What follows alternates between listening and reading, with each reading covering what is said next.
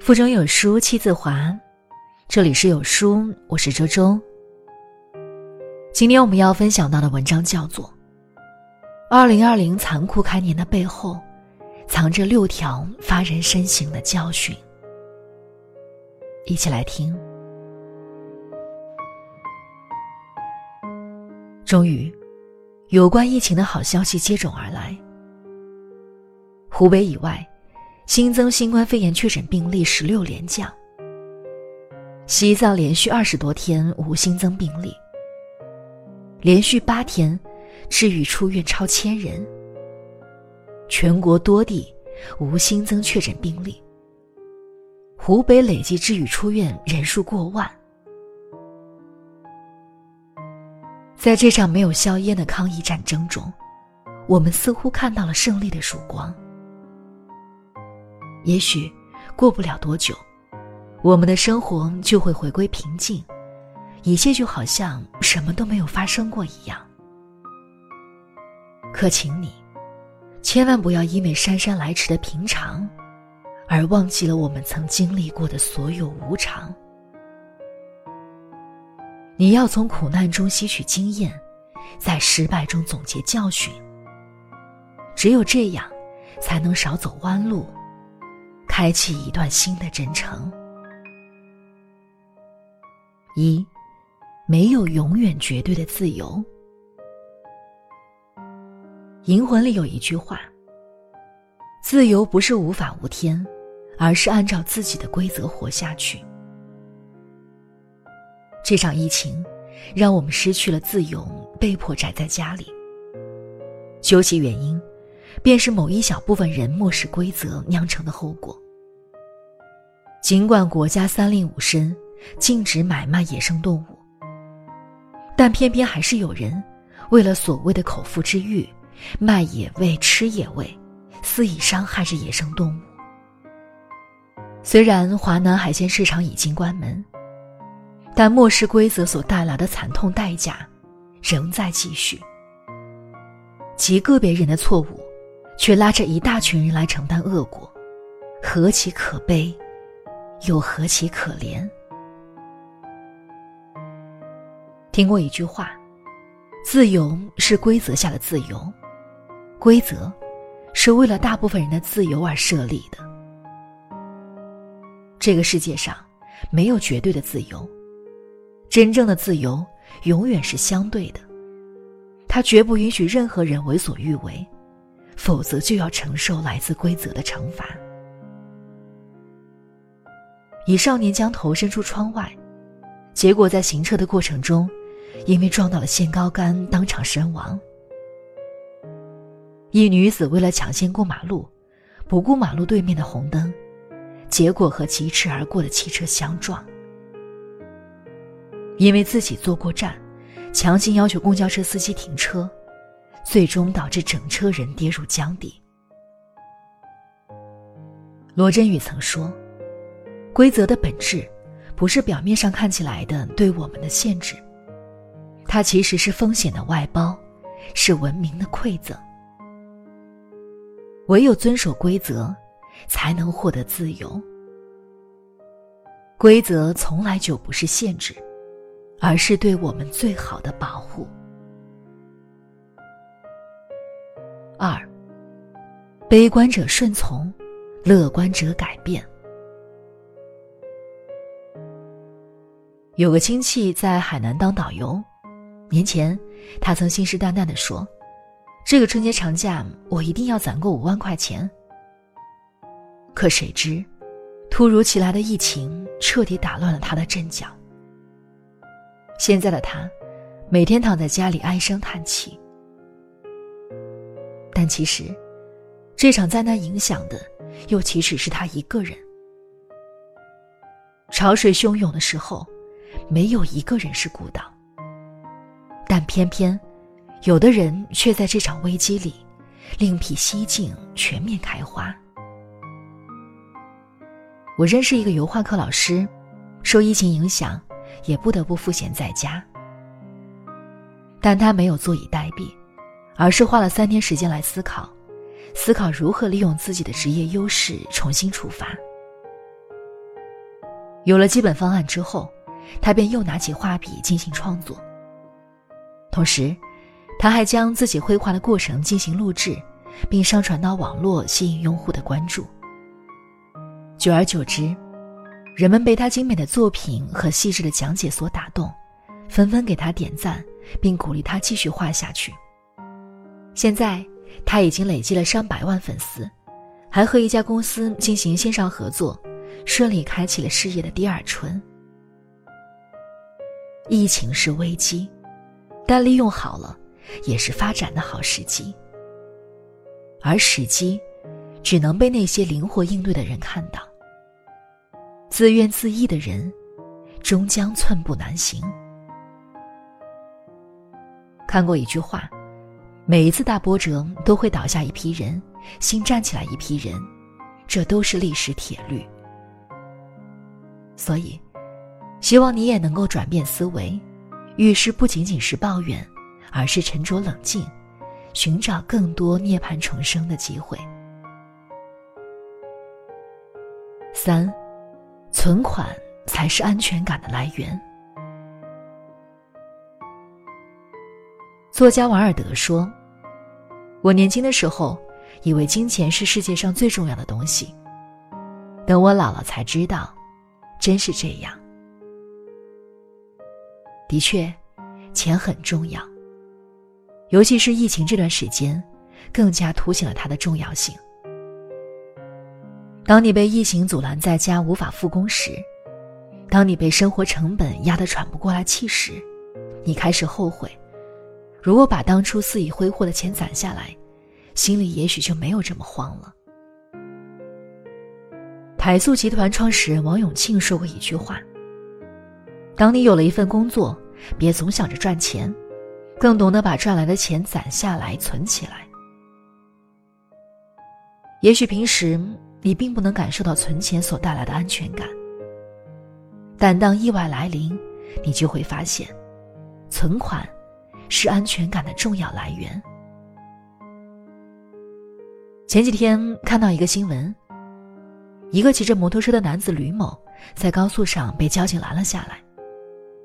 他嚎啕大哭，说自己是健身教练，因为疫情不能工作，家里穷得快揭不开锅了。他只好卖掉贷款买的摩托车，但因为没有物流，只能自己骑着摩托车去送货，结果跟着导航就上了高速。生活并不总是一帆风顺的，我们还会遇到意外。遇到坎坷，在这个时候，想要撑过去，靠的就是平时的存款。银行卡里的数字会让你更加有底气。存款，让我们有力气抵抗意外的侵袭，也让我们有勇气面对未知的风雨。四，提高自己的生存能力。知乎上有一个问题：疫情肆虐，哪个瞬间给了你一记当头棒喝？有一个回答说的真实且露骨。宅家二十多天，我突然发现自己的生存能力太弱了。离开父母，我不会做饭，温饱是问题；离开工作，我没有存款，生活是问题。从前总觉得自己心比天高。但疫情真像一面镜子，完全暴露出了我的短板。这个答案下面一片附和声。真相，往往是残酷的、扎心的。网上有句笑谈：再不上班，老板就会发现，没有我，公司也能照常运转了。所以你看，哪里是工作需要我们，分明是我们需要工作呀。闲在家里一天两天还好，可越闲越心慌。肩膀上的房贷车贷，总是狰狞着一张脸，向着入不敷出的我们耀武扬威。除此之外，疫情还暴露出一大部分年轻人的生存惨状。明明是职场精英，却把日子过成了低保户。因为不会做饭，所以每天只能靠面包充饥。从前顿顿外卖、奶茶管饱，可在这样残酷的环境下，真的已经游走在弹尽粮绝的边缘。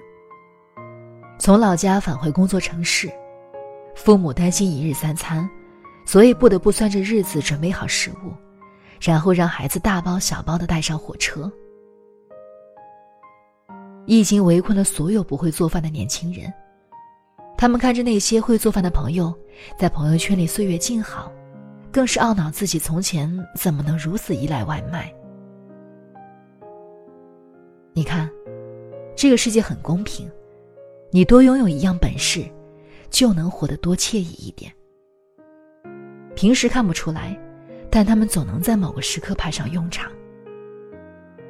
所以，从今天开始，你要好好工作，尽量少抱怨。你要学会做饭，不只依靠外卖。你要丰富自己的能力，多给自己准备几条退路。半山腰总是拥挤的，你得提高自己的生存能力，去山顶看看。五，你引以为傲的圈子，多半是无用的。昨天同事发了条朋友圈，都在问疫情过后第一个想见的人是谁。我更想知道，这段时间谁在关心你，谁在不厌其烦的提醒你少出门、勤洗手，谁在陪你聊天、消磨所有无聊的时间。如果都没有，那么疫情过后，见或者不见还重要吗？是呀，从前喜欢轰轰烈烈，但现在更喜欢相处舒服。细想想，为了融入某个圈子。我们曾做了多少不由本心的事，说了多少言不由衷的话。可当灾难来袭，见不到那些朋友，也不必维护某些圈子的时候，才明白，百分之八十的社交都是无用的。这世上所有的关系都没有范本，所有需要刻意来交的朋友，大多是错的人。《千与千寻》里有一句台词：“人生就是一列有去无回的列车，路途上会有很多的站，很难有人可以至始至终。可偏偏，为了那些生命中的过客，我们付出了太多心力，而忽视了真正可以陪伴我们一生的人。”二零二零年用这样一个惨烈的开头，教会我们珍惜。让我们放下那些费力讨好的关系，找回所有舒服自在的感情。为了迎合，我们丢掉了很多陪伴父母的时间。为了假装，我们戴着面具在诸多关系里周旋。为了得到，我们强迫自己丢掉爱自己的能力。可兜兜转转之后，才发现。到底谁才是最值得托付一生的人？所以，多花一点时间陪陪爸妈，多和让自己舒服的人待在一起。要勇敢和所有不真诚的关系说声再见，舍掉所有无用社交，才能张开怀抱，迎接所有值得爱的人。六。保护环境，敬畏生命，心存敬畏，方能行有所止。曾国藩的这句话，恐怕是对这次疫情最好的教训总结。二零二零年的开头很魔幻，疫情蔓延，东非蝗灾，美国流感，澳洲大火，任何一件事对人类而言都是一种致命的打击。从前人类很自大，总觉得自己能够主宰自然。但后来才发现，人类不过是茫茫宇宙间渺小的一个物种罢了。你如果不信，大自然有的是法子让你相信。真正厉害的人，并不是在别人欺负你的时候打回去，而是你既不欺负别人，别人也欺负不了你。正如《孙子兵法》里说的：“百战百胜，非善之善也；不战而屈人之兵，善之善者也。”疫情之祸，从一口野味开始，但从根本而言，它又岂止是一口野味那么简单？它背后隐藏的，是我们对大自然生物的蔑视。人和人最好的关系。是孰不逾矩，人和自然的关系也应如此。只有维持恰当的距离，才能和平相处，与有容焉。失之一毫，差之千里，小小的侥幸心理，很可能会带来巨大的损失。所以，请你务必学会敬畏，敬畏生命，敬畏自然。唯有此，你才能和这个世界共生共荣。有人希望二零二零年能够重新来过，但我不这么觉得。所有命运馈赠的礼物，都已在暗中标好了价格。同样的，所有突如其来的打击，也一定有迹可循。我们只有痛定思痛，找到原因，改进强化，才能使所有苦难变成光，照亮前行的路。健忘，不该是我们的标签，我们也不能再次好了伤疤忘了疼，不然所有的错误，都将会循环往复。我承认，在这个光怪陆离的人间。没有谁可以将日子过得行云流水，可偏偏那些历经劫难、尝遍百味的人，却能活得格外干净通透。有人不解，但其实，这用白落梅的一句话便能解释得通：时间永远是旁观者，所有的过程和结果，都需要我们自己承担，而最好的承担。就是铭记，记住挨打时的痛苦，记住失去时的绝望，记住告别时的沮丧，记住偿还时的艰辛。忘记历史的人走不了远路。既然二零二零年用这样惨烈的教训逼我们成长，那我们就千万不要辜负这样一场苦难。志当存高远，唯有此，才能让自己，让这个国家，以最好的状态，朝着平坦大道，浩浩荡荡的高歌猛进。